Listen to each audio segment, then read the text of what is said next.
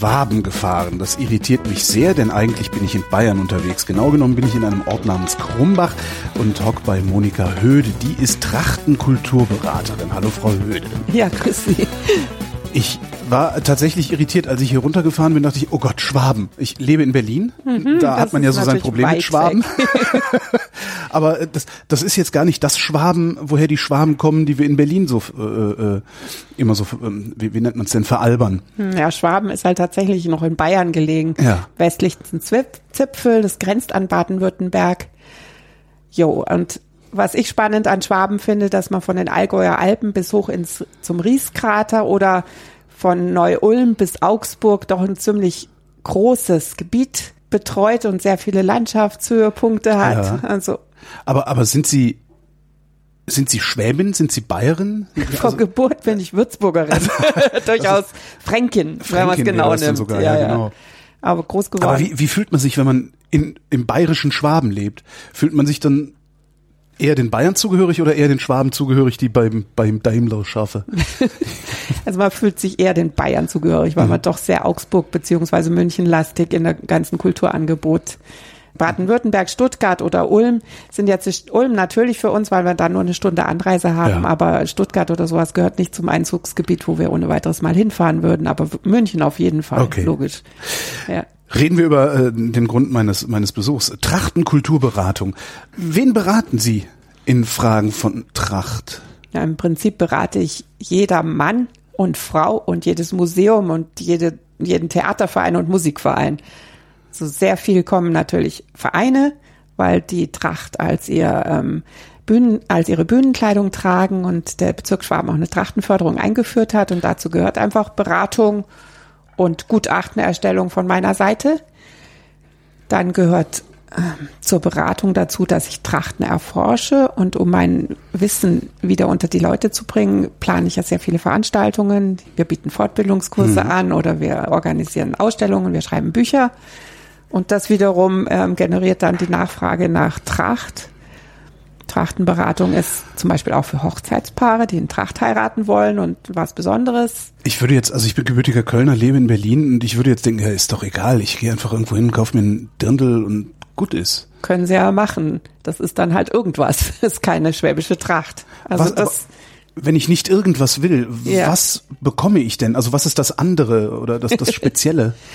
Das Spezielle an Tracht ist, dass sie einfach ähm, mit einem Bewusstsein für die Herkunft der Kleidung getragen werden kann. Was ich an schwäbischen Trachten spannend finde, dass wir doch eine sehr, ja, es ist eine modische Tracht im Grunde und man kann ähm, sehr viel lernen über die Epochen, innerhalb derer sich Trachten gewandelt hat, wenn man da eine Vielfalt reinbringen möchte. Wenn man jetzt auf eine Region schaut, wo eine Tracht um 1900 in einer sehr starren, ausgeprägten Form und auch immer nur ein paar Dörfer haben die Tracht getragen, andere Dörfer haben die Tracht getragen, betrachtet, dann wird man dazu verführt, Tracht etwas als etwas Statisches zu sehen. Und beim Bezirk Schwaben ist es so, dass man nicht diese kleinräumigen Trachtengebiete hat und dadurch natürlich überlegt nachzudenken, was ist denn dann Tracht überhaupt, wenn man feststellt, dass in ganz Schwaben die Regina-Haube und die biedermeierliche Tracht getragen wird. Und dann stellt man fest, dass 30 Jahre früher einfach eine andere Kleidungsform getragen wurde. Und dieser Wandel über die Modeepochen, den man halt auch an der Tracht findet, den finde ich jetzt an schwäbischen Trachten so spannend. Und das findet man anderswo in Bayern nicht so? Das findet man in Südbayern auch aber man findet es zum Beispiel im Fränkischen schon nicht so, weil man im Fränkischen sich, schaut man halt auf die Ochsenfurter Gautracht zum Beispiel. Die ist so pittoresk, dass man gar nicht überlegt, nachzuforschen und wie hat die dann um 1800 mal ausgeschaut, sondern da schaut man einfach, wie hat sie in der Endform ausgeschaut und wie hat sie da zu den verschiedenen ähm, Lebensstadien und so weiter, zu Hochzeit und Konfirmation oder Kommunion und so weiter, zum Kirchgang, zu Werktags. Bei den schwäbischen Trachten, dadurch, dass es so eine ähm, Tracht ist, die einfach über ganz Schwaben verhältnismäßig ähnlich zu finden ist. Da wurde ich dann drauf gestoßen, mich eben einfach auch mit den Epochen zu beschäftigen, also mit den Quellen, die man um 1800 findet. Es ist weniger Kleidung, es ist mehr Bildquellen, Motivtafeln zum Beispiel. Die haben mich dazu gebracht, dann diese Sachen zu kultivieren und in Kursen weiterzugeben und den Leuten nahezubringen hatte ich damals, das war vor knapp 18 Jahren, hatte ich wahnsinnig Glück, weil dann auch diese Hüfthosen modern wurden und eine schwäbische Tracht, die da in der Taille oberhalb vom Bauchnabel quasi gebunden wird, hätte gar keinen Anklang gefunden. Aber diese Rokoko-Tracht, die eine verlängerte Silhouette darstellt, die hat dann natürlich Anspruch, ähm, Anklang gefunden damals. Also, wenn Sie, wenn Sie sich dann die schwäbische Tracht über die Epochen angucken. Genau. Gibt es irgendwie zentrale Elemente, die immer gleich geblieben sind darin? Oder hat sich das so stark verändert, dass eine heutige schwäbische Tracht von einer 200 Jahre alten also es gibt Schmuckelemente, die man immer wieder findet. Also dieser Silberschmuck wird weitervererbt und auch bei den neueren Trachten weiterverwendet. Die Anhänger am Mieder zum Beispiel, die sind zum Teil barock. Oder ähm, die Miederhaken, die hat man abgetrennt und weiterverwendet. Ah, mhm.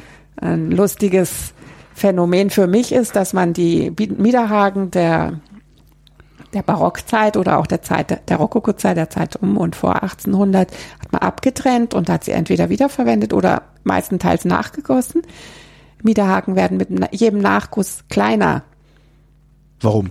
Weil das ist ein Phänomen Ach so, beim ich Schmuck produzieren. Ich, ja, ja, ja. Also ich, ja, genau kann, kann ich es nicht erklären, da müsste man jetzt einen Silberschmied fragen, mhm. aber jeder Abdruck zeichnet sich dadurch aus, dass er im, weiß nicht, 95 Prozent nur noch an Größe da zeigt. Das heißt, der, der Miederhaken ist der Jahresring. Äh, ja, der genau. Tracht, der ist immer kleiner und zierlicher geworden. Und die Menschen sind früher Größe 36. Also wenn ich eine alte Tracht dokumentiere, stelle ich meistens fest, das ist eine Größe 36. Wir reden im Wesentlichen über Frauen. Ich rede jetzt im Moment über mhm, Frauen, mhm, können gerne auch noch über Männer reden. Und ähm, ich finde es dann wiederum spannend, wenn ich einen Miederhaken an einem historischen Mieder finde, dann ist er sehr groß und präsent und liegt dicht an dicht.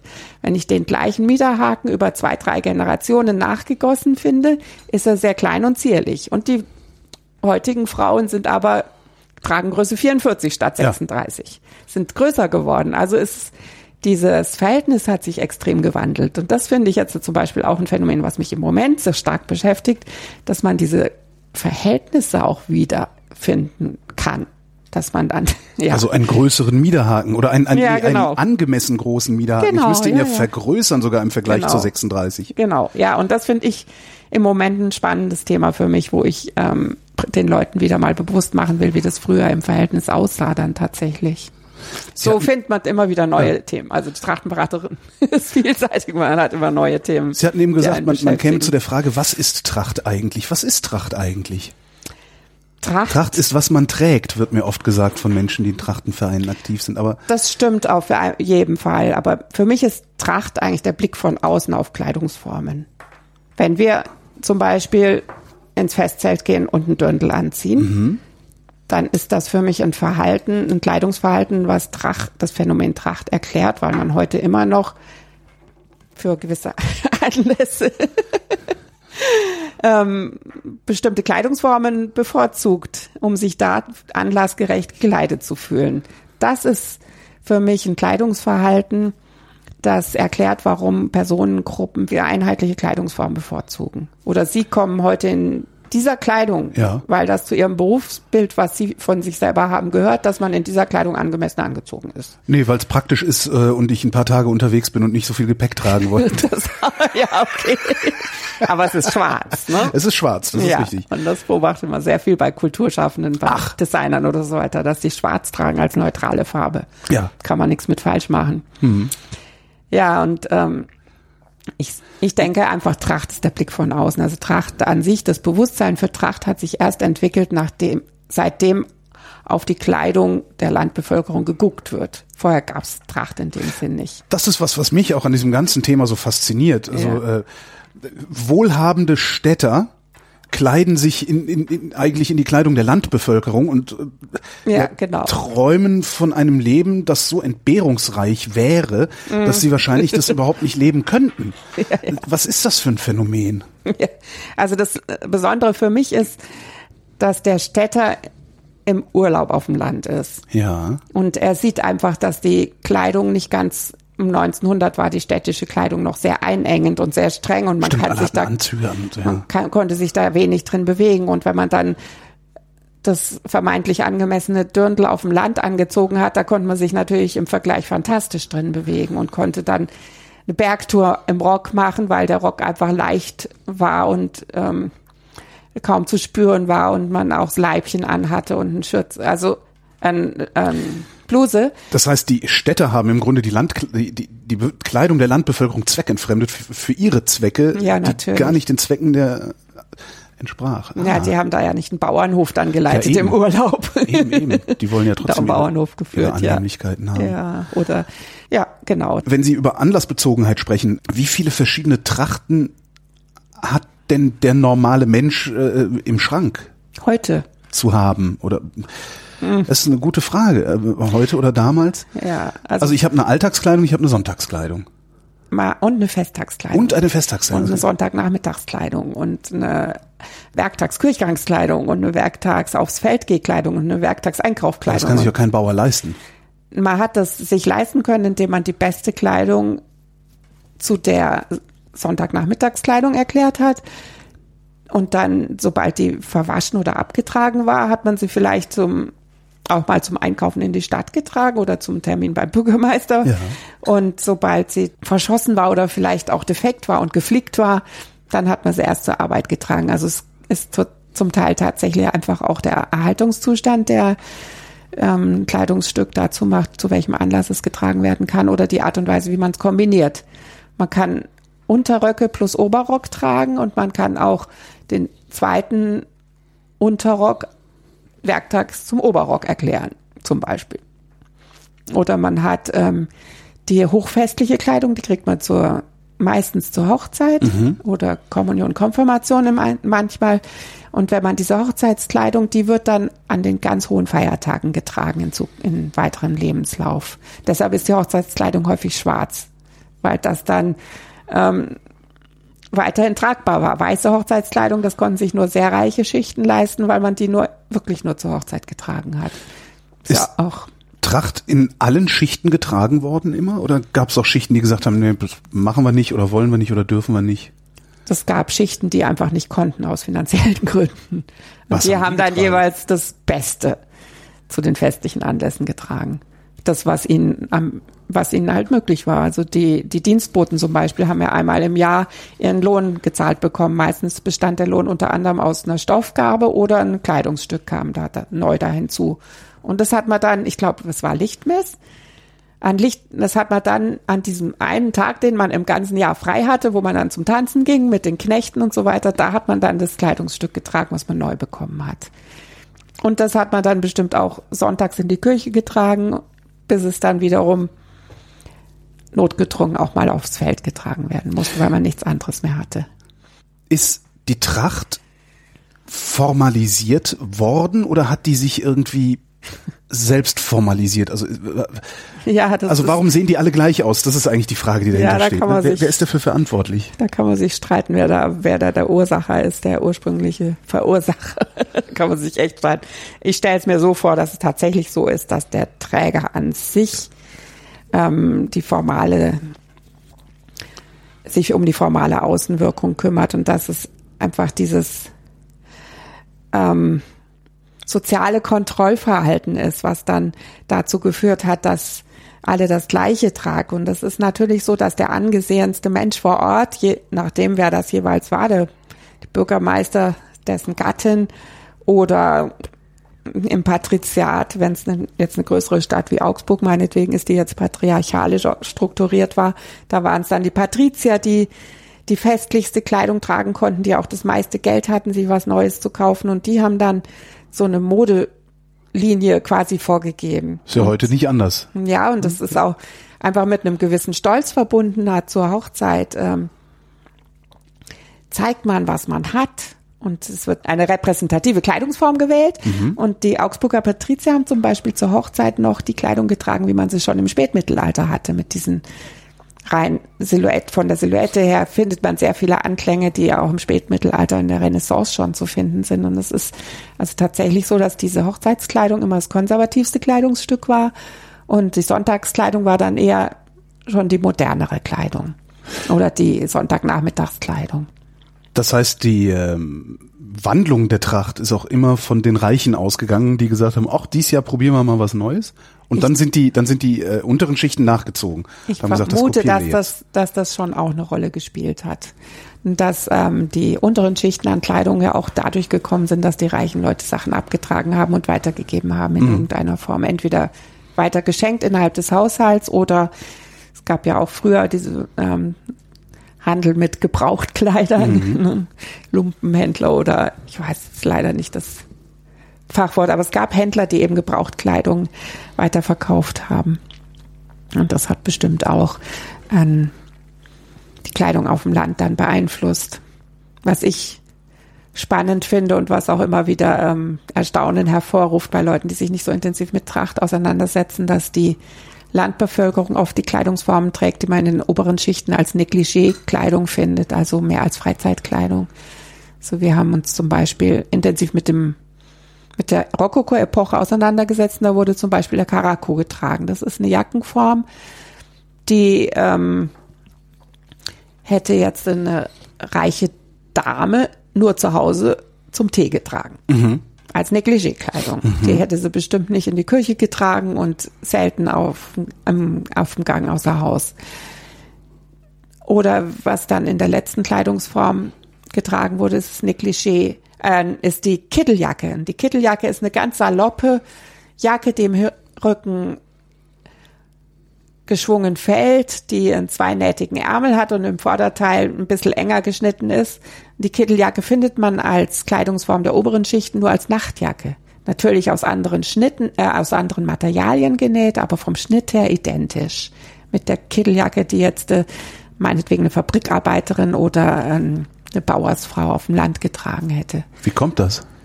Ich denke, das kommt daher, weil eben diese Negligé-Kleidung am ehesten im Gebraucht Kleidungshandel gelandet ist. Okay, nicht weil es vielleicht das bequemste war?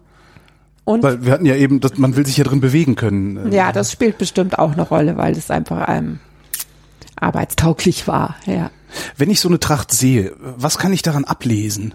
Was, was sagt mir eine Tracht über den Träger oder die Trägerin? Also wenn Sie im Sozialverband ähm, zugehörig sind, dann sagt es Ihnen sehr, sehr viel.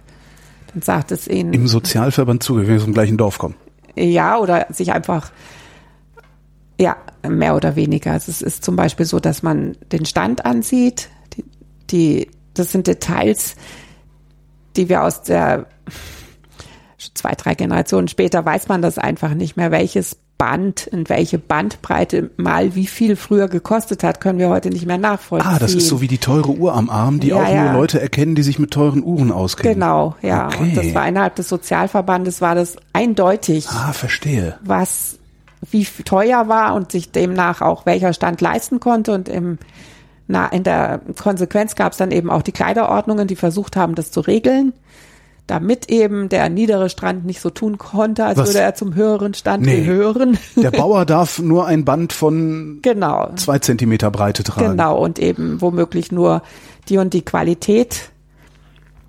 Zum Beispiel kein, kein Seidenband mit Metallstickerei oder ähnliches. Wer hat das festgelegt? Stand das in, in Gesetzen?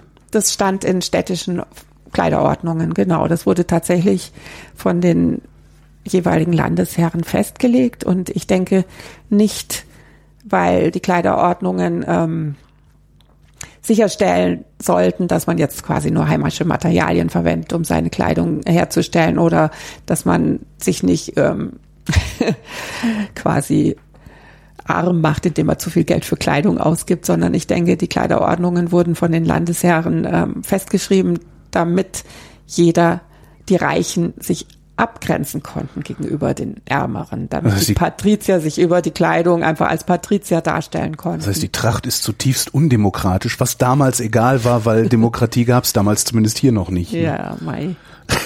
Das ist aber, ja, heute ist das ja nicht anders. Mein, ein Fachmann kennt das, erkennt einfach, ob es eine Markenkleidung ist oder nicht. Ja. Das ist, ist heute immer noch. Aber so. der grundsätzliche Zugang dazu ist natürlich jetzt da. Ja, genau. Dafür haben wir andere Abgrenzungsmechanismen, ne? ja. Mieten und sowas. Ja. Ähm, woran erkenne ich denn noch mit wem ich es zu tun habe, wenn ich eine Tracht anschaue. Okay, das Band, das Material. Das, das Material an das sich, Schnitt weniger, aber Kopfbedeckungen sind sehr ausschlaggebend, weil mhm. einfach die Hauben der reichen Bäuerinnen natürlich die teuersten und größten Hauben waren und die Hauben der Markt waren die kleinsten Hauben in der wenigsten, die hatte natürlich auch am wenigsten Vielfalt an solchen Bedeck Kopfbedeckungen. Beim Mann denke ich, kann man es weniger. Ich sage, sieht man es eher an der Art und Weise, wie es abgetragen ist oder nicht und ob die Stiefel jetzt besonders viele Falten haben oder einfach nur ähm, abgetragene Stiefelleder, Stiefel, glatte Stiefel sind. Dann sieht man es natürlich am Silberschmuck beim Herren, um jetzt mal endlich zu den Herren zu kommen. Welcher Silberschmuck? Ring, Ringe, Ketten, Armbänder? Uhrketten ist Uhrketten. typisch für ah. der, der Mann trägt ja seine Uhr an der Uhrkette. Mhm. Und die Uhrketten, die haben sehr viele Möglichkeiten, Reichtum zu zeigen. Oder der Mann trägt auch so ein Charivari. Das ist eine Silberschmuck, den er in, in Hosenbund steckt, wo dann die Petschaft dran hängt und die der was? Urschlüssel dran. Petschaft ist ein Siegel. Ja. Und der Urschlüssel, das ist der kleine Schlüssel, mit dem man die Standuhr zu Hause aufzieht. Solche, oder natürlich auch Amulette, solche Sachen hängen am Charivari. Das, damit kann jetzt der oder die Knöpfe, die Silberknöpfe, also in Schwaben ist ganz typisch, dass man über Münzknöpfe auch noch sein Reichtum Das habe ich gelernt, kann. vor allen Dingen, weil man die nicht pfänden kann. Ja, man kann sie abknöpfen. Ja, aber es, also ich irgendwer, irgendwer erzählte mir, ähm, dass es, dass halt früher äh, konnte man das Geld, das jemand in der Tasche hatte, konnte mhm. man pfänden, mhm. aber wenn er keins in der Tasche hatte, konnte man es nicht pfänden und darum hätten die sich halt Knöpfe aus aus aus Gold und aus Silber ah, an ihre Jacken genäht. Ja, super. das, das ich habe kein, hab kein Geld. Also, was willst du von mir? Ich habe nur Knöpfe. Ja, ja, ja, ja. Also so rum habe ich es noch nie gehört. Danke. Habe auch ich mal einen Beitrag leisten können. Das, das, klingt jetzt so, als äh, wäre die Tracht im Wesentlichen dazu da gewesen, soziale Unterschiede zu markieren. Ob sie dazu da war, das würde ich jetzt nicht behaupten. Sie hat das einfach ähm, von selber es hat sich von selber ergeben. Das ist ja heute auch noch so, dass man die sozialen Unterschiede an der Kleidung sieht, weil man das einfach nach außen trägt. Ja. Am Haus und an der Kleidung sieht man die sozialen Unterschiede. Ob das jetzt äh, ähm, ein Sinn und Zweck der Tracht ist, das würde ich jetzt, äh, ich würde sagen, ich würde das gar nicht so hoch hängen, die Bedeutung von Tracht. Für mich ist Tracht die Kleidung der Landbevölkerung. Nicht mehr und nicht weniger. Und das, darüber stellen sich soziale Unterschiede dar, aber über Kleidung stellen sich halt nun mal soziale Unterschiede dar. Und deshalb ist Kleidung noch nicht Tracht. Tracht wird zuerst meiner Meinung nach mit dem Blick von außen, mit dem Blick auf Regionalität und regionales Zugehörigkeitsgefühl. Das heißt aber, dass mein schwarzes T-Shirt Tracht wäre, weil sie mich dadurch als Kulturschaffenden. Als Kulturschaffenden identifizieren. Genau, als Kulturschaffenden, der gerade im Beruf tätig ist. ja. Kann ja sein, dass sie in der Freizeit ein Karohemd tragen. Keine Ahnung. Wie kommen Sie zur Tracht? Ich selber. Ja. Also ich selber war als Mädel schon so in der Schule, dass ich sehr gerne Röcke getragen habe, andere Sachen getragen habe. Und mein, damals war auch so eine Zeit, wo man sich mit ähm, indischen Kleidung und so weiter beschäftigt hat und diese Sachen auch gerne getragen hat. Und ich habe ähm, so ein Sari-Mädchen. So in die Richtung ein bisschen, ja. Ich habe schon sehr früh festgestellt, dass ich ein Handwerk lernen möchte. Ein traditionelle Handwerker haben mich fasziniert, wie es Töpfern, das Goldschmieden, solche Sachen standen da auf meiner Berufswunschliste. Und ich habe dann als 18-Jährige, als ich Auto fahren konnte, angefangen mit Foxtanz bei Trachtenvereinen. Das gab es bei uns nicht vor Ort, muss man ein bisschen fahren dafür und habe da sehr schnell auch Trachten kennengelernt und Trachten nachgenäht und mich dafür begeistert. Mich hat fasziniert, dass zum Beispiel die historischen Hemden so geschnitten sind, dass man aus der Stoffbreite die herausschneidet und keinen Stoffverschnitt hat. Diese Logik, die dahinter steckt, hat mich fasziniert. Immerhin, ich verstehe noch nicht mal, was Sie damit meinen. ja, also der handgewebte Stoff ist meinetwegen 75 Zentimeter breit. Ja. Das Hemd ähm, ist aus einem geraden Stoffband von 75 Zentimeter Breite zugeschnitten, die auf der Schulter quasi einfach nur im Bruch gelegt ist. Die Ärmel sind dann ähm, im Bruch gelegte 65 Zentimeter, 75 Zentimeter Breite ähm, haben also eine Weite von 75 Zentimetern Breite und dann wird unter Arm, unterm Arm ein Zwickel eingesetzt, ein quadratisches Stückchen. An den Seiten von Hemd wurden kleine Dreiecken noch eingesetzt und so weiter. Und wenn man diese ganzen Schnittteile, die ein Hemd zu zusammen ergeben, als Puzzleteile mal auseinanderlegt und dann zusammenschiebt, dann kann man das immer so zusammenschieben, dass man da die originalen Stoffbahn wieder. Ah, verstehe. Genau, ja, und das sowas hat mich fasziniert. Und deshalb habe ich dann eine Schneiderlehre gemacht und habe dann auch nach der Schneiderlehre direkt mit einem Museum zusammenarbeiten können. Museum in Hessen, Museum Otzberg, Sammlung zu Volkskind in Hessen nannte sich dieses Museum und habe in dem Zusammenhang Hessentagspaare ausstatten können und Recherchen getrieben und publiziert mit dem Museumsleiter zusammen. Und so konnte ich mich dann auf dieser traditionellen Basis in Trachten einarbeiten, wofür ich sehr, sehr dankbar bin. Also ich habe dann vermittelt von dem Museumsleiter Gerd Krein im Großraum von Marburg einige Trachtnäherinnen kennengelernt und interviewt und deren Nähtechniken ähm, festgehalten und darüber auch geschrieben. Da habe ich historische Techniken kennengelernt, die's, die so in Bayern gar nicht mehr bewusst waren, weil sie in Hessen noch ausgeführt wurden, die Rockfalten zum Beispiel zu heften, zu plissieren, zu bügeln, äh, ja, die Rockfalten auf die historische Art herzustellen, habe ich eben zum Beispiel noch kennenlernen können. Warum gibt es eine historische und eine moderne Art? Also warum werden ja, Rockfalten gemacht, wie Rockfalten gemacht werden? Ja. Ich habe da vielleicht einen etwas naiven Zugang zu, aber ich denke mir, ja wieso? Das sind zwei Stück Stoff, die näht ihr aneinander oder? das Spannende ist, dass hm, die erneuerten Trachten wiederum von Schneidern erneuert wurden, die ihre Nähtechniken auf die Trachten draufgestülpt haben.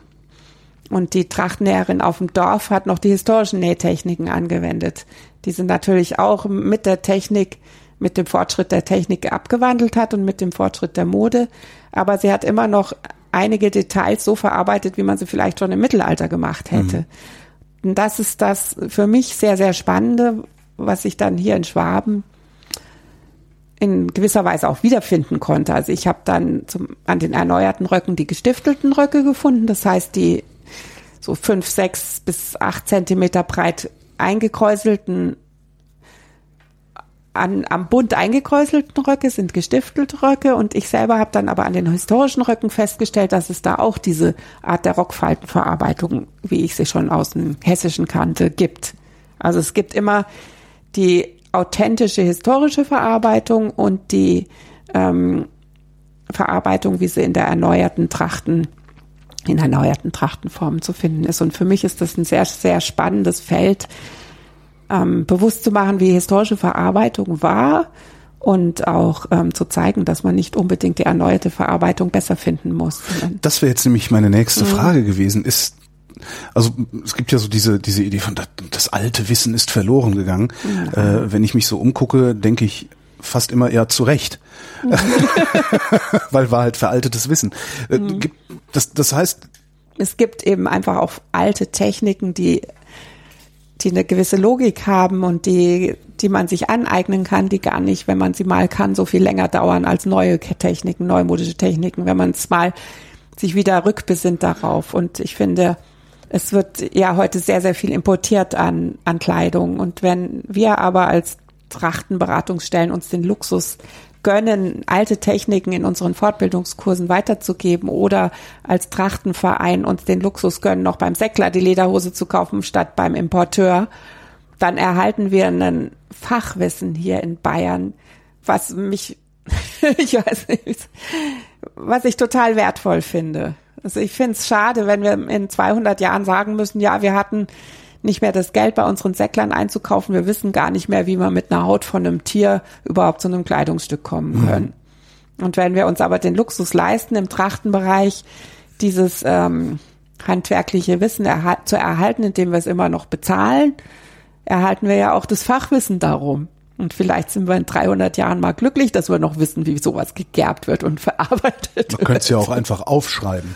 Ja, das ist der Luxus der heutigen Zeit. Ich finde es wahnsinnig wichtig, als Trachtenberaterin diese Fachkenntnisse aufzuschreiben und weiterzugeben. Sehr einiges übers Internet und sehr viel über Bücher. Und da lässt sich dann sowas wieder aneignen. Ich denke, die Leute sind fit genug, altes Handwerk wieder zu lernen, indem sie das auch über schriftliche Formen wieder lernen. Und da muss ich dazu sagen, im 18. Jahrhundert gab es das schon mal, so eine Welle Bücher an Fachbüchern. Mhm. Es gibt aus dem 18. Jahrhundert Fachbücher, die extrem detailliert beschreiben, wie Sachen zu machen sind. Ich habe das jetzt so ganz hautnah erlebt. Ich beschäftige mich intensiv mit Knöpfen. Knöpfen. Knopfmacherhandwerk, Posamenten, Knöpfen aus der Zeit. Posamenten. Ja. Das, äh Posamenten sind Besatzartikel, textile ah, okay. Besatzartikel. Mhm. Und es gab im 18. Jahrhundert ähm, sehr viele Knopfmacher, auch hier in Schwaben, bevor die Silberknöpfe Mode wurden. Die haben vor allen Dingen für Herrentrachten die Knöpfe gemacht. Ich habe mir noch nie Gedanken darüber gemacht, wo eigentlich die Knöpfe herkommen. Das ist so. ja, ja mein, muss Knopf, man ja auch. Knopfmacher, nicht. ja. Mhm. Irgendjemand muss die Dinger ja schnitzen, aus was für einem Material auch immer. Ja, ja. früher wurden die aus einem aus einer Holzscheibe gemacht, einer gedrechselten Holzscheibe, die dann mit Garnen umwickelt wurde. Der Knopfmacher hat für den Schneider die Knopflochgarne gemacht und aus den gleichen Garnen auch die Knöpfe. Also die Knöpfe mit dem Garn überzogen. Das hat er alles per Hand gemacht. Das hat er alles per Hand gemacht. Wie viele ja. Knöpfe hat so jemand am Tag hinbekommen? 40 ungefähr, mhm. also ein Satz mindestens. Je nach, das ist je nach Technik. Ein also ein Satz, Knopf. Das heißt, an einem für ein Gewand. An ein, ein Gewand hat ungefähr 40 Knöpfe. Okay. Ja, so. Ich Müsste ich jetzt äh, konkret nachschauen, aber es ist so, dass, dass es eben verschieden, natürlich auch verschieden aufwendig gemachte Knöpfe gab, je nachdem. Kann mal in einer Viertelstunde fertig sein oder auch in drei Stunden, je nachdem nach Material mhm. und Stickart oder was auch immer. Es gibt französische Enzyklopädie von D'Alembert. Ja, Franz, wie heißt die Enzyklopädie? Die heißt Enzyklopädie. Ja, einfach Enzyklopädie. Auf jeden genau. Fall ist da das Knopfhandwerk so extrem detailliert beschrieben, dass ich noch was daran lernen konnte. Also auch schon die Enzyklopädisten, die sich als dann endlich die einfach das Verlagswesen so weit ähm, gediehen war, dass man Bücher in größeren Auflagen drucken konnte, hatten damals dieses, diesen Willen entwickelt, das Fachwissen der damaligen Zeit aufzuschreiben.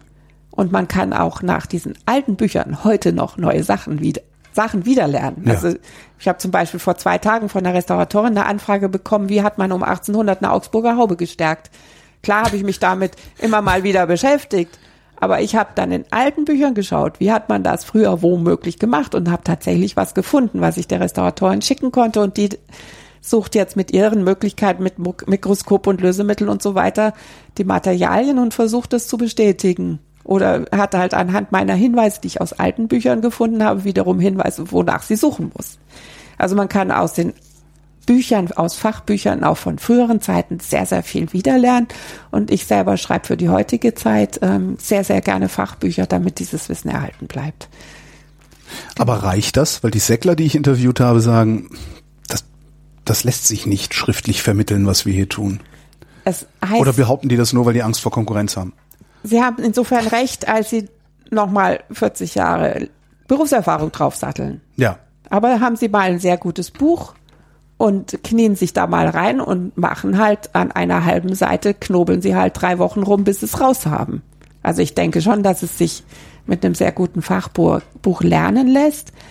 Aber diese ich weiß es, im Säcklerei kenne ich mich nicht aus. Die sagen halt, also das, man, man muss das Leder anfassen, ja, genau, um zu wissen, ob dieses Stück jetzt ob das eine Hose werden kann für den Winter oder für den Sommer und ja, das ja, lässt genau. sich halt nicht aufschreiben, wie das. Das lässt sich nicht wirklich aufschreiben, ja. aber man kann im Schriftlichen einen Hinweis darauf geben, dass man da aufpassen muss und dann wird derjenige, der sich's neu erarbeitet, halt auch wieder seine 10, 20 Jahre Lebenserfahrung, Berufserfahrung brauchen, ja. bis er das kapiert hat. Aber aber wenn man hat wenigstens eine Chance auf den Einstieg. Ja, ja, genau. ja.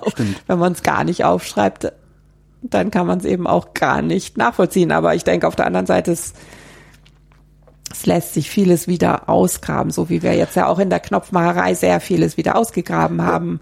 Wer macht denn heute die Knöpfe? Gibt es tatsächlich wenigstens den einen Knopfmacher, der äh, die komplette Bundesrepublik mit historisch äh, also authentischen im Grunde sind es die Posamentierer, die diese hochwertigen Sachen noch machen können. Also Posamentierer gibt es noch in jeder, jeder größeren Stadt ein, zwei Posamentierer. Sind das, ist das so, ich kenne aus meiner Heimatstadt Köln Plissé Bäcker. So jemand so, wahrscheinlich. So jemand wahrscheinlich. Ja, okay. ja. Also mhm. in München ist es jetzt der Posamenten Müller oder der die Posamentenmanufaktur. Mhm die das tatsächlich noch machen. Und das Besondere beim Posamentierer ist, dass der auch die Garne noch selber macht. Dann gibt es die zweite Möglichkeit, dass man sich über unser Fachbuch das Knopfmachen aneignet. Und da ist es natürlich so, wir verwenden gekaufte Garne. Wir werden nie die Feinheit der Posamentiererknöpfe erreichen. Was heißt, die machen ihre Garne selber? Die, die, die Posamentierer, die haben ähm, die noch nicht versponnenen Garne in ihren Ui. Garnlagern und da geht, kommt der Kunde zum Posamentierer und sagt, zu dem und dem Stoff muss meine Borte, mein Band, mein Knopf oder was auch immer passen. Also sind ja viele Raumausstatter, die das heute noch in Anspruch nehmen. Mhm. Oder Restauratoren, wenn Schlösser restauriert werden, die gehen natürlich auch zum Posamentierer, um sich dort ihre Sachen machen zu lassen. Dann ähm, geht der Posamentierer in sein Garnlager und sucht da die Holt ein Fäden raus und aus diesen Fäden ähm, spinnt er dann die Muster, nach denen dann der Kunde den Auftrag ergibt, aus geben wird. So läuft es beim Posamentierer und wir selber haben eben ein Fachbuch zum Knopfmachen geschrieben und diese Knöpfe werden mit gekauften Garnen gemacht. Also wir werden nie die, die feinen Knöpfe wie die Posamentierer machen können, aber wir machen es hobbymäßig. Wir können uns da deshalb viel mehr Zeit gönnen, die wir brauchen, um die Knöpfe, Knopfmacherei uns anzueignen. Posamentierer muss einfach von seinem Handwerk leben. Mhm der hat nicht ähm, zehn Wochen Zeit, sich mit der Knopfmacherei zu beschäftigen, wenn er nicht zehn Wochen lang auch seinen Betrieb irgendwie am Laufen halten muss. Das ist der Vorteil, wenn man ein Handwerk hobbymäßig ausübt, dass man ich frage mich die ganze Zeit, wie man einen Knopf, also ich, ich habe den Knopf, also Holzscheibe, äh, die mhm. feile ich dann rund oder wie auch immer, mache vier Löcher rein. Ein äh, Loch, ein Loch. Ein Loch? ja, also die Textilknöpfe der Posamentierer, die haben keine Löcher, wie man es jetzt von einem Perlmuttknopf zum Beispiel Aha. Die haben nur ein Loch, weil man nur ein Loch braucht, um den Faden zu vernähen und den Knopf anzunähen. Weil ah. der Knopf dann über die gewickelten Garne auf der Rückseite festgenäht wird. Verstehe. Ich mhm. frage mich die ganze Zeit, wie, wie schafft man das? eine Scheibe, also das Ding ist ja rund, mit mhm. Garn zu umwickeln, ohne dass das Garn immer wieder runterrutscht. Das war ich gerade ernsthaft. Das ist die Kunst. Das, ja, ja wahrscheinlich, ja. ja. Man, man, macht erst ein Grundgerüst aus vier Touren meinetwegen, dann hat mhm. man schon einen Knopf, der in acht Segmente aufgeteilt ist. Ja. Und an diesen vier Touren Aber die entlang, rutschen ja auch seitwärts weg. Nö, die rutschen dann nicht weg, wenn man da die richtige Spannung, über die man nicht ah. schreiben kann. Ah, das ist, das ist, ah, okay, das ist dann wieder dieses, ja, Das okay. ist dann wieder der Erfahrungswert. Also das ist das, wo ich ja. dann die Säckler verstehe oder die Gerber, wenn sie sagen, ja, man muss da das Leder auch kennen. Der Knopfmacher muss natürlich die Spannung kennen, mit der er das Garn um den Knopf wickelt. Ja. Die kann man nicht aufschreiben. Ja. Wie lange brauchen Sie, um einen Knopf zu machen? Habe ich vorhin schon gesagt, zehn Minuten bis drei Stunden, vier Stunden. Ach so, ist es tatsächlich unterschiedlich. Ja, ja, ich dachte jetzt, wie lange brauchen Sie, einen Knopf zu machen? Ja, also für einen Grundknopf brauche ich zehn Minuten okay. und ein Anfänger braucht halt anderthalb Stunden, so. Ähm, die Materialien, die verwendet wurden, wo, wo kamen die her? Weil, also ich weiß, mein T-Shirt dürfte, äh, dürfte türkische Baumwolle sein. Ja, ja. Ja, also die Materialien kommen früher auch schon von der ganzen Welt. Es ist ja. so, dass man um 1800 schon regen Handel getrieben hat und dass es erstaunlich weitläufige Handelswege gab, wo dann die Sachen herkamen. Es ist, es ist also tatsächlich so, dass man natürlich vor Ort das Leinen ähm, das Leinen angebaut hat und dann eben auch weiterverarbeitet hat bis zum Leinengewebe und bis zum Kleidungsstück. Woraus macht man eigentlich Leinen? Das ist eine Lein. Kennen Sie Leinsamen? Ah, im na, Müsli? Das, ja, natürlich, ja. Dann Ach, streuen Sie das mal im Garten. Macht man Leinen. Ja. Genau. Ja, jetzt halten mich alle wieder für einen Idioten, aber dann muss ich nee. durch. Hanfsamen. Ja.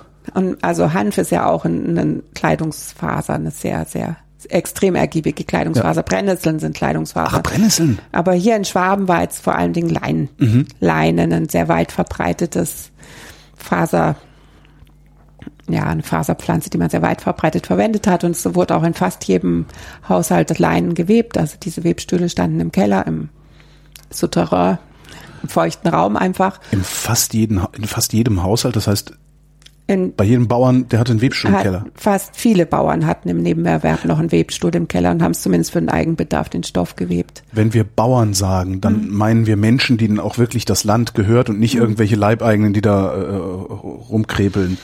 Wie auch immer, ja. ja Meistens okay. mussten die ja irgendwelche Steuern auch zahlen, ja. Zehnten abgeben oder ähnliches, je nachdem, wie die Herrschaftsverhältnisse waren. Also die mussten immer im Nebenerwerb auch irgendein Handwerk ausführen. Jeder, es waren oft Schmiede, jeder, sagen wir mal, jeder Handwerker hatte außerdem noch die Landwirtschaft so also rum. Okay. Mhm. Also jeder Leinweber konnte nicht nur vom Leinwandweben leben, sondern hat geschaut, dass er möglichst viel Lebensmittel auch im eigenen Erwerb herstellt. Dann gab es äh, sehr viele Wolltuchgewerbe, zum Beispiel in Nördlingen wurden Tuchstoffe gewebt, gewalkt und vertrieben weltweit. Die Leinenstoffe wurden auch sehr weit gehandelt, die in Schwaben hergestellt wurden. Dann gab es in Schwabmünchen zum Beispiel die Strumpfwirker. Da wurden die Garne wurden bestimmt auch in der Region gesponnen und dann wurden die Strümpfe gestrickt und weitergehandelt. Wolle, Leinen, Baumwolle wurde importiert, auch sehr früh schon und wurde zum Beispiel zu Halbleinen verwebt. Mhm. Leinenkette, Wollschuss oder die selbstgemachten Wollgarne wurden mit einer Leinenkette verwebt. Das mhm. war dann zum Beispiel Beiderwand als etwas robusterer Kette, Rockstoff. für die, die noch nie einen Webstuhl genommen, gesehen haben. Kette ist das, was aufgespannt ist. Schuss ist das, was man rechts, links genau, äh, dadurch ja. jagt. Ne? Genau, und die Kette muss einfach mehr aushalten, ja. hat also das strapazierfähigere Garn ist dann meistens Leinen und der Schuss ist dann Woll, Baumwolle oder Wolle mhm. zum Beispiel. Ähm, was wurde hier noch hergestellt? Das Hüte, Hutfilz, wenn man das Pelz. Wenn Sie Leder. Klar. Leder wurde aber auch sehr um 1800, 1900 schon importiert, weil das hiesige Leder sehr zerstochen ist. Von irgendwelchen, weiß nicht, müssen Sie jetzt wieder beim Säckler fragen. Das hiesige Leder ist durch Von die Art. Insektenstiche. Ja, ne? ja, ja, genau. Das sind mhm. einfach Löcher, die im Leder sind. Und das will man nicht. Und deshalb hat man früher schon das kanadische Leder importiert. Also um und vor 1900 schon. Wenn Sie, wenn Sie heute, wenn Sie heute trachten, ja, nachbauen, ja. Mhm. versuchen Sie dann authentische Materialien zu bekommen? Ist, gelingt das überhaupt noch? Man versucht es, es gelingt nicht. Nee, man, man muss zum Beispiel, Stoffe sind sehr viel leichter und weniger dicht gewebt, weniger haltbarer als die früheren Stoffe, weil es einfach zu teuer ist, die in der, in der früheren Qualität herzustellen. Die Rockstoffe die Wollstoffe, die wir heute kaufen, sind extrem leicht. Also so schwere Rockstoffe wie früher würde man heute gar nicht mehr tragen wollen, obwohl es ein wunderschönes Tragegefühl ist. Aber warum würde man die nicht tragen? Einfach nur, weil sie schwerer sind? Sie sind schwer. Dann wiegt genau. die Hose ein Kilo mehr. Ein Kilo vielleicht nicht, aber 800 Gramm oder so ja, sind schwerer. Es ist ein anderes Tragegefühl dann auch, ein anderes Bewegungsgefühl, denke ich. Also die Tuchstoffe bei den Herren müssen nicht unbedingt schwerer sein, weil die ja dann wiederum von Tuchmachern gemacht sind, die ja wieder sehr hochwertige Stoffe mhm. hergestellt haben. Die Tuche, wenn man so einen Männerrock von früher sieht, das ist ein extrem dichtes, dünnes Tuch, was heute keiner mehr herstellen kann. Wenn man heutiges heutig, heutzutage einen Männerrock aus einem Tuchstoff herstellt, wird er immer ein bisschen schwerer und ein bisschen weniger haltbar als ein historischer Rock sein. Warum? Das weil die kann doch so schwer nicht sein. ja, weil es keiner mehr bezahlt. Man kann diese dichte Kette und den dichten Schutz und das aufwendige Walken von früher, das macht heute keiner mehr.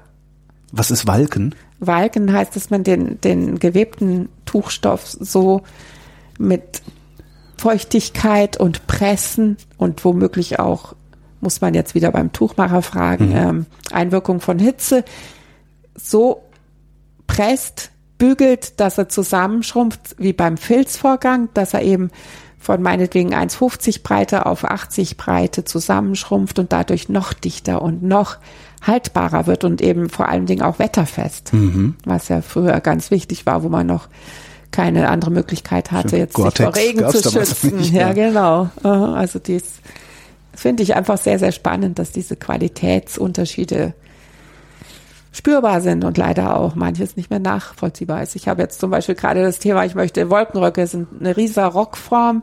Im Ries gab es einen Rock für Frauen, der war in einem sehr aufwendigen Druckverfahren her, wurde in einem sehr aufwendigen Druckverfahren hergestellt. Da hat man Model gehabt, mhm. also Formen. Diese Holzformen. Äh, Holzformen, eine sehr spezielle Art von Modeln. Die waren so geschnitzt, dass man die Sachen, die jetzt nicht keine Farbe erhalten sollte, waren erhaben auf Model mhm. gedruckt, also anders als man es normalerweise von Modeln kennt. Man hat dann zwei Model aufeinander gepresst und dadurch hat das Model den Stoff so zusammengepresst, dass es an den Stellen, wo das Model war, keine Farbe annehmen konnte. Und dann hat man zwischen diese Stellen, wo das Model den Stoff zusammengepresst hat, Farbe ins Model reingegeben über ähm, ja über Löcher, die mhm. im Model am, an der Kante, an der Seitenkante drin waren. Und so hat man den Rockstoff im Ries gefärbt. Das sind wunderschöne, großformatige Drucke, weil das Model so groß war wie die Stoffbreite, mal ein Meter, mal 80 Zentimeter oder so, so groß sind die Model. Und da sind wunderschöne Stoffdrucke entstanden und das macht heute keiner mehr. Wir müssten erstmal jemanden finden, der noch so Model anfertigt die Model, ja, das finde ich wohl schon. Jemand, der mir so eine Model schnitzt, das gibt es schon, aber ich kann es nicht mehr bezahlen. Ja, gut, das, ja.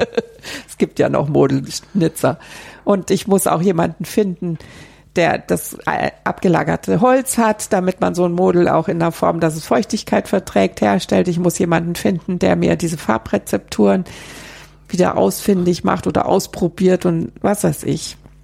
Es gibt's wahrscheinlich noch, wenn man kramt, dass man da Farbrezepte findet das ist eben diese Sache, das ist einfach vorbei. Dieses Handwerk ist ausgestorben, das Handwerk ähm, lässt sich heute nicht mehr nachvollziehen, weil die Kosten immens sind und wir müssen halt mit unseren heutigen Mitteln vielleicht irgendwelche Lösungen aber finden. Die werden.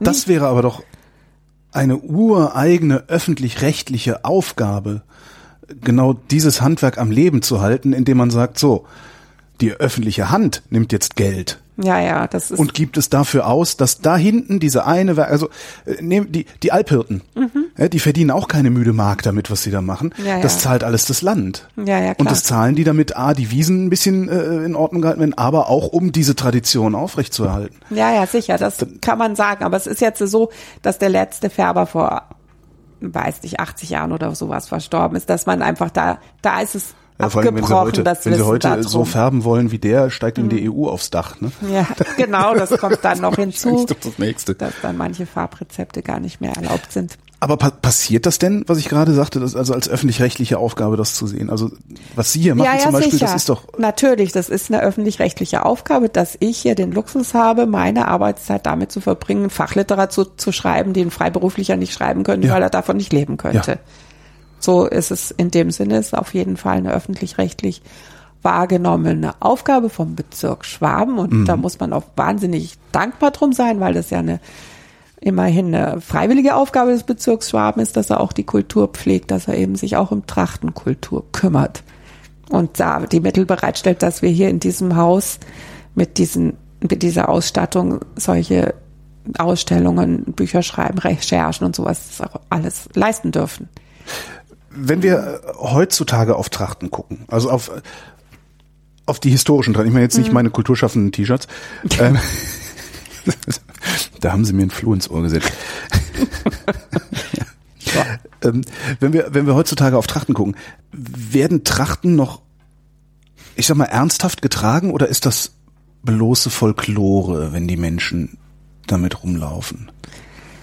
Das muss immer der Betrachter entscheiden, ob es bloße Folklore okay. ist oder ernsthaftes Tragen. Derjenige, der es tragt, trägt es ja aus einem ernsthaften Gedanken heraus. Und ich denke, wenn, wenn man in Bayern sagt, als zu Staatsempfängen ist immer noch Tracht genauso erwünscht wie ein Cut und ein Abendkleid, dann ist das immer noch. Ähm, ich kann zum Staatsempfang in meiner Lederhose.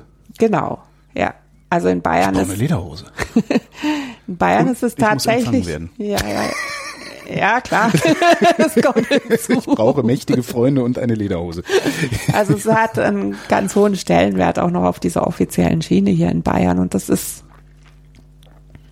das ist einfach wesentlich effektiver eine Tracht im Schrank zu haben als ein Abendkleid, weil man die Tracht zu sehr vielen Anlässen anziehen würde, ein Abendkleid nicht. Also es wird hier zum Beispiel wohl ges gerne gesehen, wenn man zu einer Hochzeit in Tracht kommt, wenn man in die Oper in Tracht geht. Das mhm. vielleicht in Augsburg fällt man noch ein bisschen mehr auf als in München, aber es ist auf jeden Fall angemessen. kann in, Tra in der gleichen Tracht könnte man auch ins Festzelt gehen. Was wäre denn die korrekte Kleidung? Also wenn ich mir jetzt Tracht zulegen würde, äh, ja. wie, was würde ich mir kaufen? Also kommt natürlich auf ihren Geldbeutel an. Ich äh, Geld dann, spielt keine Rolle. Tu, wir tun jetzt mal so. also ich, ich war beim Säckler, äh, die, da immer, kostet die Hose 1500 Euro. Genau, aber sie ja. hält. Wie lange hält auch. Ihre Jeans? Ne? Meine Jeans hält äh, wahrscheinlich so ungefähr fünf Jahre. Und wie lange hält Ihre vom Säckler genähte Hose? 500 Jahre, ja. Die trägt dann noch der Enkel, genau. genau. Und das, das ist das Besondere an genau. diesen hochwertigen Sachen. Ähm, ich würde anfangen, ich sage immer, man fängt mit der Weste an, weil man dazu ein ganz schlichtes Hemd und auch mal eine Jeans tragen kann. Und die Weste, die ist dann schon das Kleidungsstück, was ein regionale Ausdrucks, was einen regionalen Ausdruck zeigt, was mal individuell auch. Das heißt, hier in Krumbach trage ich eine andere Weste als in Berchtesgaden. Ja, doch, wahrscheinlich schon. Ich, mhm. ich orientiere mich ein bisschen an den Sachen, die ich im Museum finde und daraufhin lasse ich dann Stoffe herstellen oder äh, Suchstoffe aus und entwickle Schnitte und das gebe ich ja dann ja auch weiter im ja. Rahmen meiner Beratungstätigkeit. Also wir verkaufen Maßschnitte, wir verkaufen Schnitte und wir geben Empfehlungen, welche Stoffe man verwenden kann. Mhm. Das heißt, ich kann als Privatmann, also Holger Sie Klein, ich komme jetzt zu Ihnen und sage, so mir reicht's, ich will jetzt auch eine Tracht haben. Ja. Sie und dann passen Sie mir sozusagen eine an. Ich könnte Ihnen sogar, ja, ich würde bei Ihnen Maß nehmen können und Ihnen einen Schnitt so fürs Hemd und einen Schnitt für die für die Weste und Schnitt sogar für die Hose inzwischen ausdrucken können. G-Rock, so weit sind wir noch nicht, aber wir entwickeln das halt über die Jahre. Es ist eine Schnittentwicklung, ist ein Thema für sich. Ja. Aber wir, wir sind da dran und es ist uns auch sehr wichtig, dass wir den Leuten die Möglichkeit geben, das auch selber zu nähen. Das dann entweder alleine zu Hause oder anhand der nach und nach vorhandenen Fachliteratur, auch unterstützt von Büchern und ähm, oder eben bei uns in den Kursen das dann selber zu nähen. Sie fangen mit der Weste an. Und das nächste wäre die Hose womöglich. Das Hemd kann. Aber was für eine Hose kaufe ich mir, um zum Staatsempfang zu gehen? Darf die überm Knie aufhören oder muss die? Also ich denke, dass die darf auch überm Knie aufhören, wenn sie sich damit wohlfühlen. Mhm. Überm Knie hören halt nur die Gebirgstrachtenhosen auf, auf. Und Gebirgstracht ist verbunden mit Schuhplatteln. Und jeder, der Schuh plattelt, soll mir meinetwegen gerne auch Gebirgstracht tragen. Aber in Schwaben hat man auf dem Dorf eher längere Hosen getragen. Also man hat bestimmt auch die kürzeren Hosen getragen, aber vereinzelt. Mhm.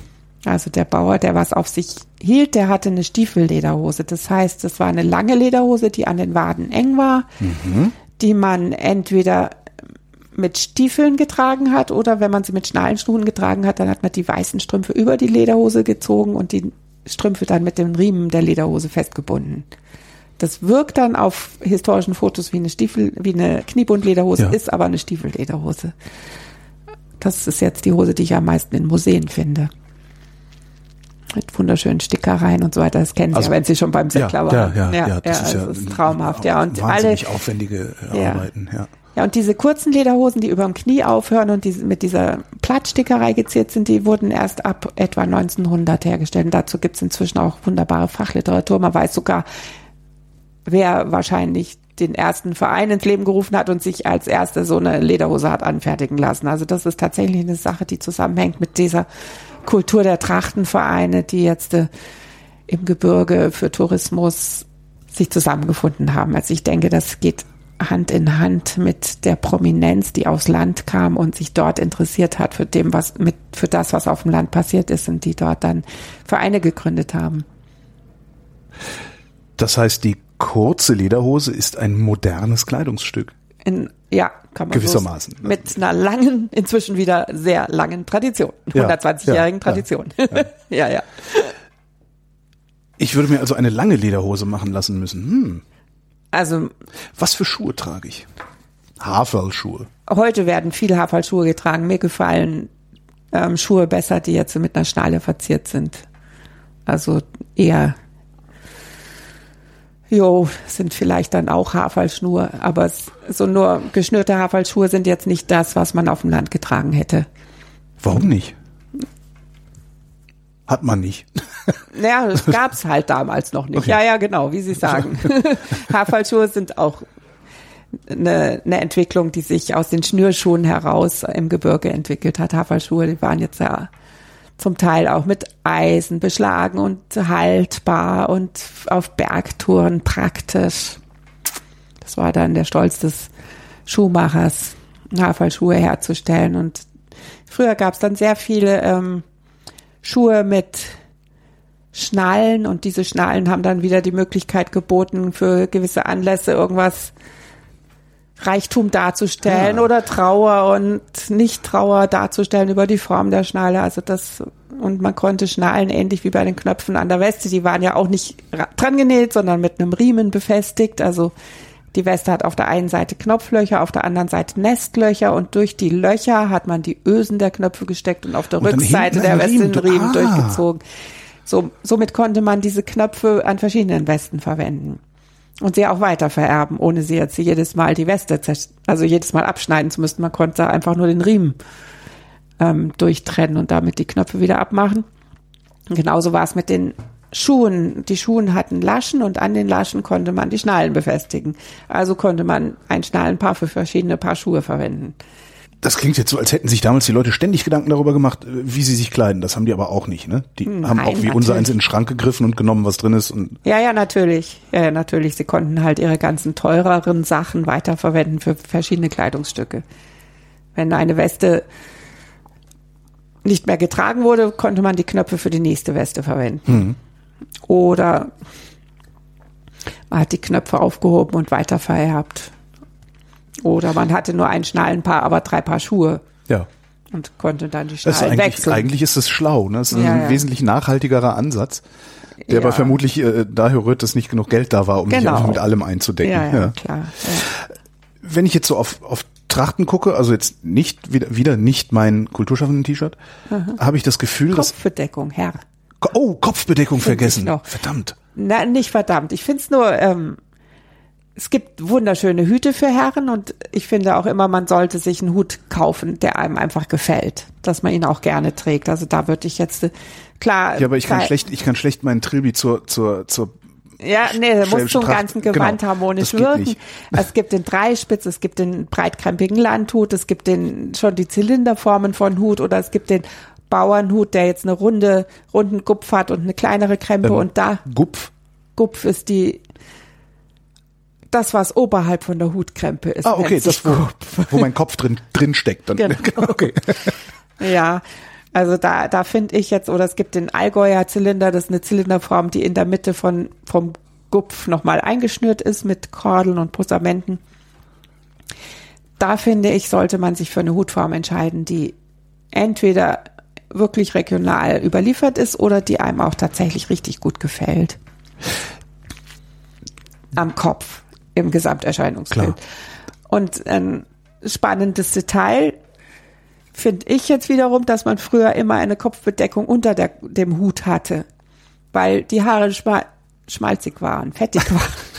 Man hat ja nicht so oft gewaschen. Ja. Und deshalb ähm, gab es eine Zipfelkappe, Sieht, wenn man genau hinschaut. Entschuldigung, jetzt habe ich gerade Wasser ins Glas zurückgespuckt.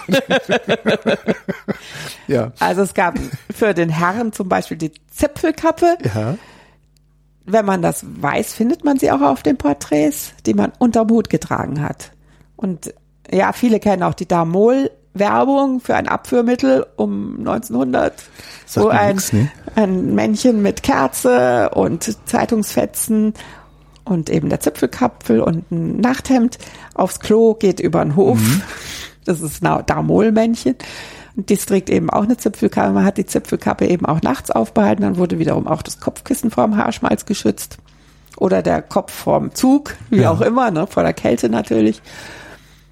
Das finde ich jetzt noch, noch ein wichtiges Detail, dass eben die Kleidung sehr viel anders verwendet wurde, als wir das heute kennen. Und es gibt aber auch Regionen, in denen man unterm Hut eine Lederkappe getragen hat, aus dem, aus dem gleichen praktischen Grund, einfach um den Hut vorm Schmalz zu schützen.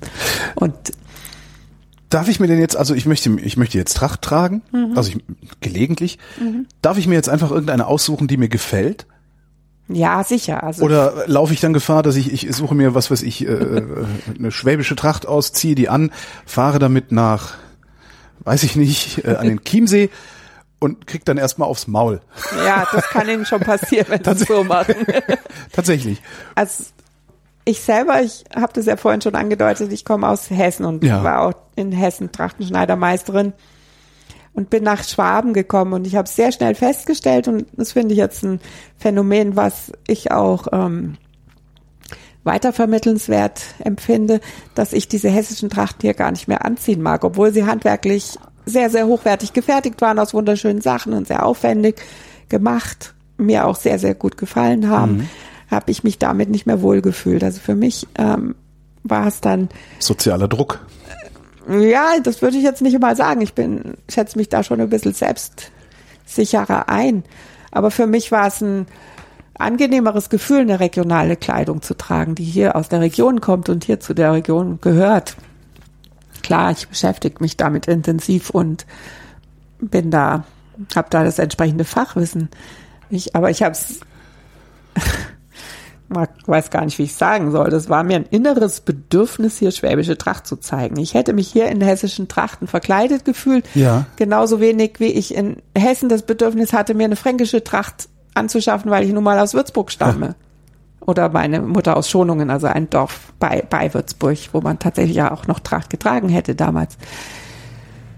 Genauso wenig hatte ich in Hessen das Bedürfnis, mir eine fränkische Tracht anzuschaffen, weil ich Fränkin bin von Geburt her. Gibt es denn überhaupt eine neutrale Tracht? Naja, was man im Festzelt so landweitläufig trägt, das könnte man als neutrale Tracht bezeichnen, das Dirndl. Oder ein schwarzes T-Shirt, eine neutrale Tracht, weil es europaweit anerkannt wird als Tracht. Aber das ist ähm, lustigerweise früher auch so gewesen. Man hat zum Beispiel hier das schwäbische rote Leible. Die rote Weste ja. ist in Schwaben das Männerkleidungsstück. Mhm. Aber wenn man sich mal die Tracht weltweit anschaut, dann findet man sehr viele Herrentrachten, wo rote Westen dazugehören. Mhm. Und so ist es also auch im Trachtenbereich so, dass es vermeintlich regionale Kleidungsstücke gibt, die man in anderen Regionen auch wiederfindet. Und das sind dann so ganz kleine Details, die dann wiederum nur der extrem Regionalkundige auch wiedererkennt, die jetzt deutlich machen, dass das hier tatsächlich eine schwäbische Weste ist. Das sind meinetwegen die Verzierungen der Knopflöcher, das sind natürlich die Knöpfe, welche Art von Kreuzern und Taler hat man ja nicht, aber Kreuzer hatte man an den, als Münzknopf einfach hier an den Westen zu finden waren. Das sind wirklich Details die dann wiederum mir deutlich zeigen, dass es halt doch eher eine schwäbische Weste sein wird als meinetwegen eine norddeutsche Weste. Mhm. Warum sind Trachten, also historische Trachten, sag ich mal, äh, eigentlich wieder so modern geworden? Was ist passiert?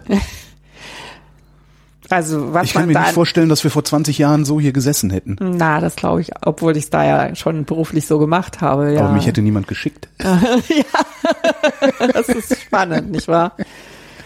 Ja, es ist vielleicht tatsächlich diese Internationalität, die unser Leben jetzt angenommen hat, dass man da in diesem Zusammenhang einfach wieder schaut, was jetzt äh, in der Region tatsächlich.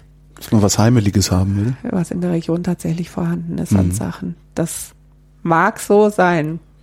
Also was, was ich in dem Zusammenhang extrem spannend finde, dass es eine Szene gibt, wo ähm, Kleidung extrem authentisch wiederhergestellt wird noch authentischer, als ich es hier die ganze Zeit versuche darzustellen, wo man einfach vom Schnitt bis über die Sprache, die Gebärden, die Ernährung, die Lebensform, alles nachzuempfinden, versucht, indem man zum Beispiel in einem Freilichtmuseum übers Wochenende ähm, Lebensstil aus dem 18. Jahrhundert oder aus dem Mittelalter oder was weiß ich. Abenteuerurlaub. Ja, wo, sicher. Wo andere das, von Brücken springen mit Gummiseilen. Ja, ja, und bei diesen Reenactment-Gruppen ist es so, ja. dass die im Freilichtmuseum zur Show das fürs Publikum machen und im Tausch dann aber ein Wochenende ins Freilichtmuseum kommen dürfen, wenn da gar keine Besucher da sind und die das dann intern leben können, dieses frühere Jahrhundert.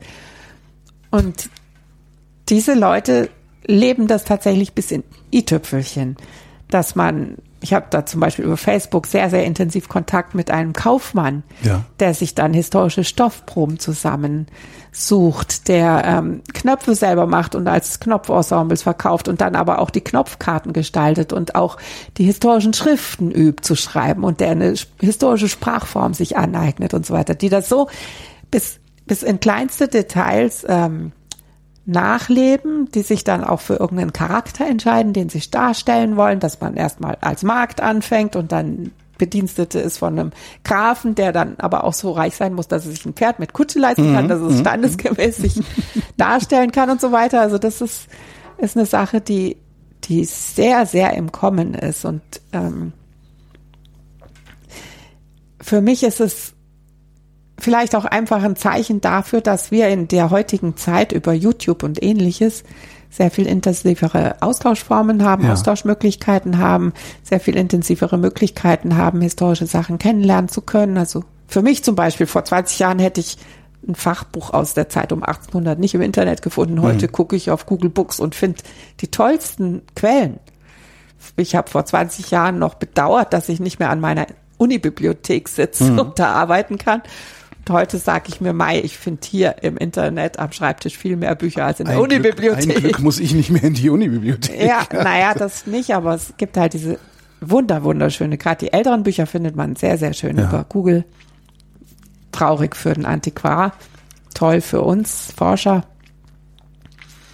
so dass wir da ähm, sehr viele Möglichkeiten zu recherchieren haben, haben, um zu recherchieren. Und vielleicht ist das in der Mischung mit dem regionalen Aspekt, mit dem Zuhause-Aspekt, den man irgendwo doch noch sucht, der Grund, warum wir uns so intensiv für Tracht interessieren. Und Tracht ist halt das, was hautnah ist. Ja. Gibt es eigentlich auch städtische Tracht? Ja, ja, also früher gab's das, um 1800 gab's das natürlich, als die Städte wichtig wurden. Ja. Und als Handelspartner und als in den Städten sich neue aufgrund der anfangenden Industrialisierung und aufgrund der Handelsstrukturen und so weiter hat sich eine neue Schicht des Patriziat mhm. gefunden und damals gab es auch die städtischen Trachten. Auch. Das waren dann die mit diesen komischen Kragen und sowas? So, solche Sachen, genau, Hauben und Krägen und das fand ich mal sehr, sehr spannend, dass ich habe ein Amarantes Frauenzimmer-Lexikon mal durchgewühlt auf ähm, Stadtnamen, die in Bezug aufs Kleidungsstücke genannt werden. Und da war Augsburg an erster Stelle, Leipzig an zweiter Stelle. Ein Buch aus der Zeit um, oh, weiß ich jetzt nicht auswendig, 1800 und etwas, ist tatsächlich so, dass da die Augsburger Stadttracht sehr häufig erwähnt wird. Wird Aha. in Augsburg so genannt. Und das war ein Leipziger Autor. Aber das ist eben so, dass damals im 18. Jahrhundert Augsburg als modeprägende Stadt sehr, sehr bekannt war. Das war Textilstadt, ne? Das ja, ist genau. ja hergestellt worden, das Zeug. Und das ist ja. auch etwas, was, was mich als schwäbische Trachtenberaterin sehr nervt, dass da die Münchner Tracht immer so in Vordergrund gestellt wird, obwohl im 18. Jahrhundert die Augsburger Tracht belegbar die wichtigste Tracht war. ich habe das Gefühl, wir reden die ganze Zeit über Süddeutschland. Ähm, und auch wenn ich mir. Ich bin ja auch süddeutsche Trachtenberaterin. Äh, äh, sind ja auch in Süddeutschland unterwegs natürlich. ja. Aber äh, wir, wir reden, wenn wir über Trachten reden, immer über Süddeutschland. Wenn ich mir die moderne Trachtenmode angucke, also diese, diese, hm. diese, diese Wiederkehr des hm. Trachtentragens, des Trachtenmögens, ähm, ich habe immer das Gefühl, dass nördlich des Mainz es schlagartig aufhört, Trachten zu geben.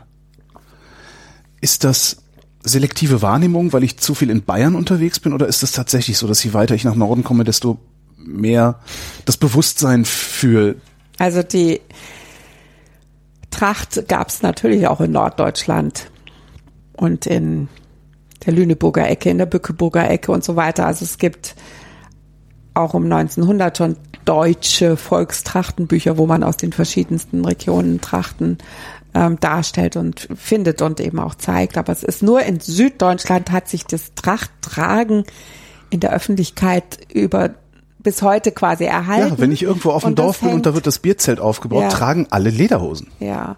Und Einfach so als Kleidungsstück und nicht ja. als Statement. Erklärungsversuch ist, dass wir mit der ähm, mit den politischen Verhältnissen, die hier in Bayern waren, ein Grund hatte das Königshaus in München hatte einfach einen Grund, sich populär zu machen. Musste sich populär machen und musste den Bayern bewusst machen, dass sie jetzt halt nun mal Bayern sind. Also Bayern war ja früher sehr kleinräumig strukturiert und erst mit der Nap mit den napoleonischen leider kein Historiker, der sich das jetzt äh, fehlerfrei darstellen könnte, aber nach Napoleon. Erst nach Napoleon und mit den Verwaltungsstrukturen, die sich dadurch ergeben haben und mit der Einführung von von Verwaltungsstrukturen haben sich da ganz neue Bezirke ergeben, ganz neue Sachen, die man früher gar nicht kannte.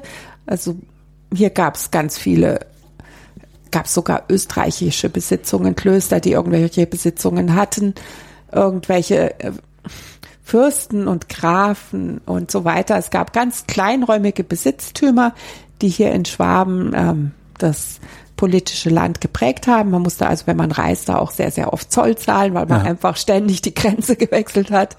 Und erst seitdem es ähm, in München das Königshaus installiert wurde, gab es eben diese einische bayerische Staatsmacht und die mussten erst mal bewusst machen, dass wir jetzt äh, Bayern sind und auch den Schwaben mussten sie bewusst machen, dass sie jetzt zu Bayern gehören und nicht mehr sich nach Augsburg orientieren, sondern sich nach München zu orientieren haben. Und damals wurde dann sehr, sehr stark angefangen, Trachten zu pflegen und sich um Tracht, ähm, Trachten auch zu erforschen und die ähm, immer die Bezirksärzte zu bitten, zu trachten, die jetzt in der Region noch getragen werden, einen Bericht zu schreiben und sich auch darum zu kümmern, dass man möglicherweise diese Tracht auch erhält. Das ist also ein politisches Phänomen, weil man einfach den Bayern bewusst machen wollte, dass jetzt in München, in München der zentrale ähm, Sammelpunkt für alle Bayern zu sein hat und dass man sich als Bayer fühlte, ähm, wurde einfach die Tracht auch so stark gepflegt. Ich denke, das, das ist ein, Phänomen, das ein zum einen autoritäres Element dahinter, dass man sagt, so Freunde. Jetzt habt ihr euch als Bayern zu fühlen und ja. eben auch bayerische Tracht zu tragen und die die Königshäuser haben sehr früh, haben dann eben auch angefangen bei Hochzeiten immer ähm, das hängt mit dem Oktoberfest und dem, der Geschichte des Oktoberfestes ganz eng zusammen, dass man dann zu einer Hochzeit auch bayerische Trachtenpaare eingeladen hat, die jetzt äh, die Hochzeit als einen Festzug begleiten. Und man auf der Theresienwiese dann ein Fest veranstaltet, ein Pferderennen war ja die erste Veranstaltung veranstaltet hat, wo dann eben auch ich weiß nicht, ob es bei der ersten Theresien, also auf jeden Fall waren die Trachtenpaare da, gehörten zu den Festlichkeiten mit dazu. Oder wenn der König durch Bayern gereist ist, hat man ihm ja in jedem Ort einen entsprechenden Empfang vorbereitet mit Ehrenpforte, Triumph und Trachtenpaare, die am Straßenrand standen und den König grüßten bei der Durchreise.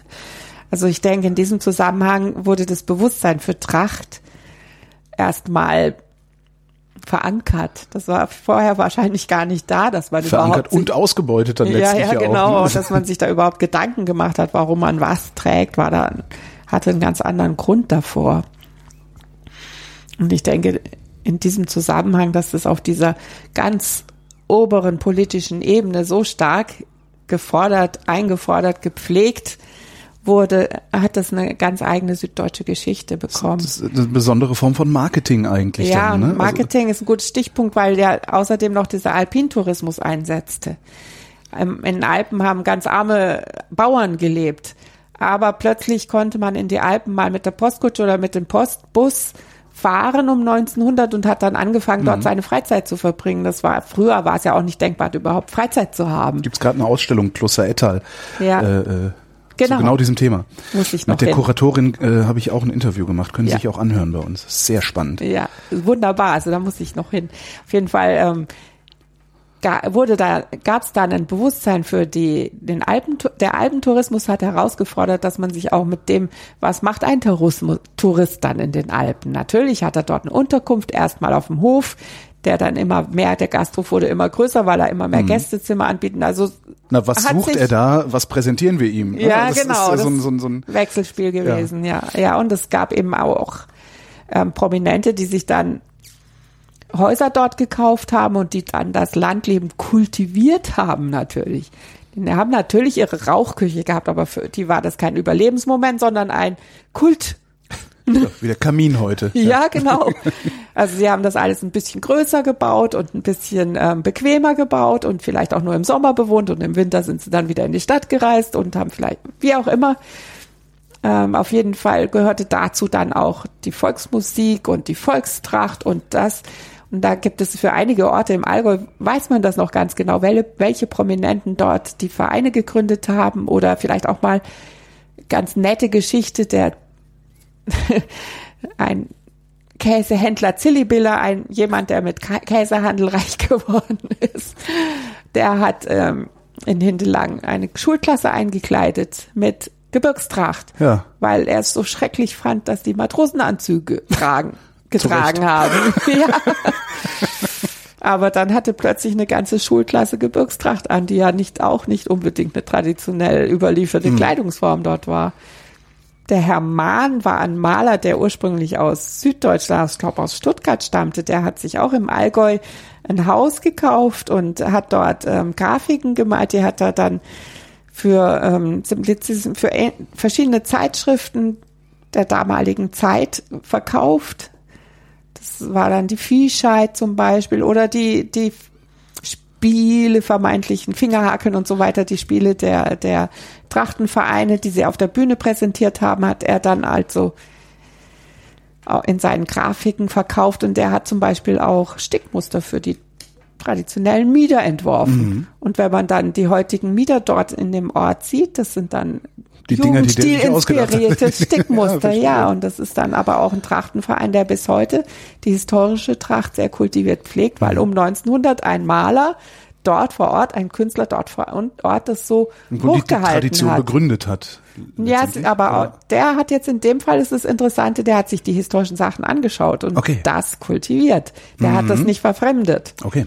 Wenn ich jetzt heute mit meinem Verständnis Sachen halbwegs authentisch kultiviere, ist das ja trotzdem noch mein Geschmack, der damit ja. einfließt. Ne? Ja. Und so ist es auch dort in diesem Ort so, ist hindelang zu beobachten, dass da eben auf einem sehr, sehr hohen Niveau Tracht um 1900 erneuert wurde. Aber auch die Gebirgstracht gefunden wurde. Mhm. Beides. ja, und sehr spannend. Wenn nicht nur meine Lederhose, die Weste, das Dirndl, mhm. sondern auch mein T-Shirt eine Tracht ist. Mhm. Kann man dann überhaupt keine Tracht tragen? Oder ist alle Kleidung Tracht? aus dieser Sicht ist alles Tracht. Also alles ist eine Kleidung, die anlassbezogen getragen wird. Auch der Jogginganzug im Grunde. Ja, natürlich. Das ist jetzt natürlich sehr überspitzte Sichtweise. Monika Höde ist Trachtenkulturberaterin. Vielen Dank. Vielen Dank für das schöne Interview.